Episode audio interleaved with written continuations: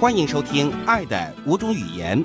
本书的作者是来自北卡罗来纳州的盖瑞·查普曼博士。查普曼博士也是这个改编本的演讲者。下面请听《爱的五种语言》。当飞机飞到水牛城和达拉斯间某地三万英尺的高空处，坐在我旁边的乘客把杂志放进前排座椅口袋里，转过头来问我：“你做什么工作？”我从事婚姻辅导工作，并且主讲婚姻研讨会。我平静地说：“一直以来，我就想找人问问这个问题。”他说：“结婚以后，爱情会发生什么变化呢？”我打消了小睡片刻的念头，问他：“你的意思是什么呢？”嗨，他说：“我结过三次婚，每一次结婚前，一切似乎都非常美妙，可是不知道为什么，在婚礼之后，全都变样了。”我对妻子的所有的爱，以及妻子对我曾经有的所有的爱，都消失了。我是个相当聪明的人，经营着一份成功的事业，但是还是弄不明白这到底是怎么一回事。你每段婚姻都持续多久？我问道。第一次我们结婚大约十年，第二次我们结婚三年，最后一次我们结婚将近六年。你们的爱情是在婚礼之后马上消失的，还是逐渐消失的？我问道。嗯，第二段婚姻在一开始就不对劲，我不知道那是怎么回事。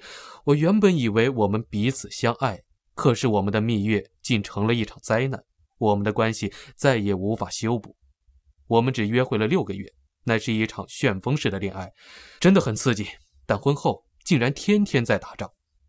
第一段婚姻在孩子出生前三四年，我们过得很好。孩子出生后，我觉得他的注意力好像都在孩子身上。我变得无关紧要了。他人生的唯一目标似乎就是要有一个孩子。有了孩子以后，他就不再需要我了。你告诉过他这些感受吗？我问。哦，是的，我告诉他了。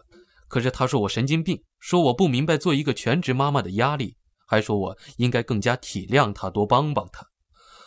我真的试着像他说的那样做，但似乎不太奏效。之后我们就越来越疏远了。夫妻间不再有爱情，只有死寂。最后，我们都承认我俩的婚姻已经结束了。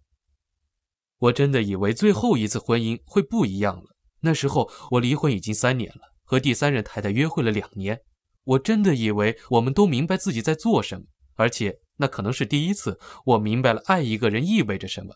我实实在在的觉得他爱我。婚后，我不觉得我变了。我继续像婚前那样向她表达爱意。我告诉她她有多美丽，告诉她我有多爱她，告诉她身为她的丈夫我是多么自豪。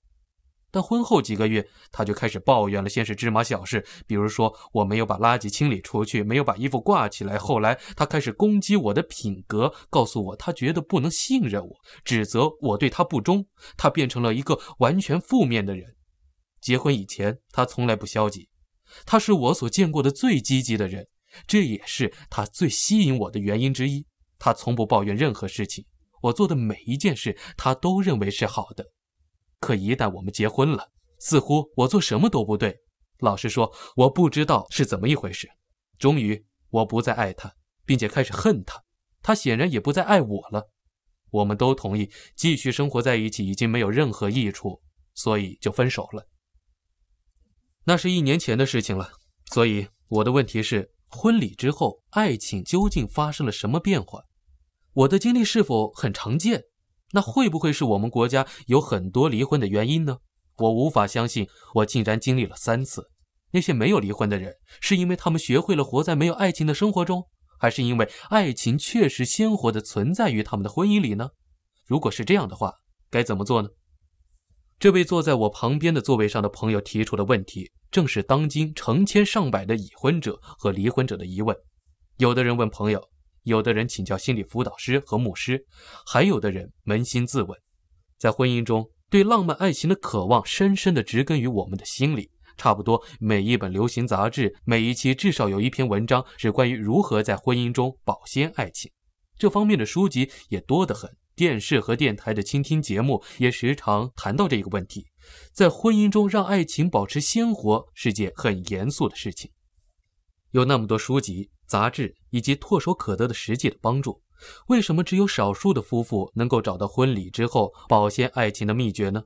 为什么我们读到一篇名为《向你配偶表达爱意的一百零一种方式》后，选择了其中自以为特别好的两三种方式试过之后，却发现另一半甚至没有注意到我们下的功夫，然后我们放弃了其他的九十八种，回复到了从前的生活中？以上问题的一个关键答案是我们忽视了一个基本的真理：人们说着不同的爱的语言。让我解释一下。在语言交流的世界里，大多数人在成长的过程中学习了父母的语言，这些语言成为了我们的主要语言，也就是母语。以后我们也许学会别的语言，西班牙语、法语等等。可是通常来说，我们要下不少的苦功，这些语言才能成为我们的第二语言。我们说的最好、理解的最透彻的是我们的母语。我们说母语时感觉最舒服，我们越经常使用第二语言说它的时候，就越会觉得舒服。否则，当我们使用第二语言时，就会觉得别扭。我们有时要依赖比手画脚、哼哼哈哈、画图甚至表演来表达意思。如果我们要超越文化界限进行有效的沟通，我们必须学会那些我们希望沟通的对象的语言。在爱的世界里，情况也很相似。你所表达的爱的语言与你配偶的语言相比，也许就像汉语和英语那么不同。无论你多么努力地尝试用英语来表达你的爱，如果你的配偶只懂汉语，那么你们永远不会懂得如何向对方表达爱意。在飞机上，我的朋友对他第三任太太使用了一些肯定的言语。我告诉他她有多美丽，我告诉他我爱她，我告诉他作为她的丈夫，我是多么引以为荣。他在表达爱意，而且也很诚恳。可是他的妻子不明白他的意思。也许他的妻子在为他的行为中寻找爱，却没有找到。光有诚恳是不够的。如果我们要有效的沟通爱，我们必须愿意学习配偶的主要爱语。在从事二十年婚姻辅导工作之后，我总结出基本上有五种表达爱的语言，五种人们表达爱和了解爱的方式。在这五种基本的爱的语言里，衍生出许多的方言。在一种语言中，爱的表达方式的数量。只会受到个人想象力的局限。重要的是要说你配偶能够领会的首要的爱的语言。丈夫和妻子有着相同的主要爱语是很少见的。我们倾向于说自己的爱语，而当配偶不明白我们所表达的意思时，我们就会困惑不解。我们在表达我们的爱，但这个信息没能传出去，因为我们所说的在他听来是外语。这其中有一个基本的问题。而这套光盘的目的就是提供一个解决之道。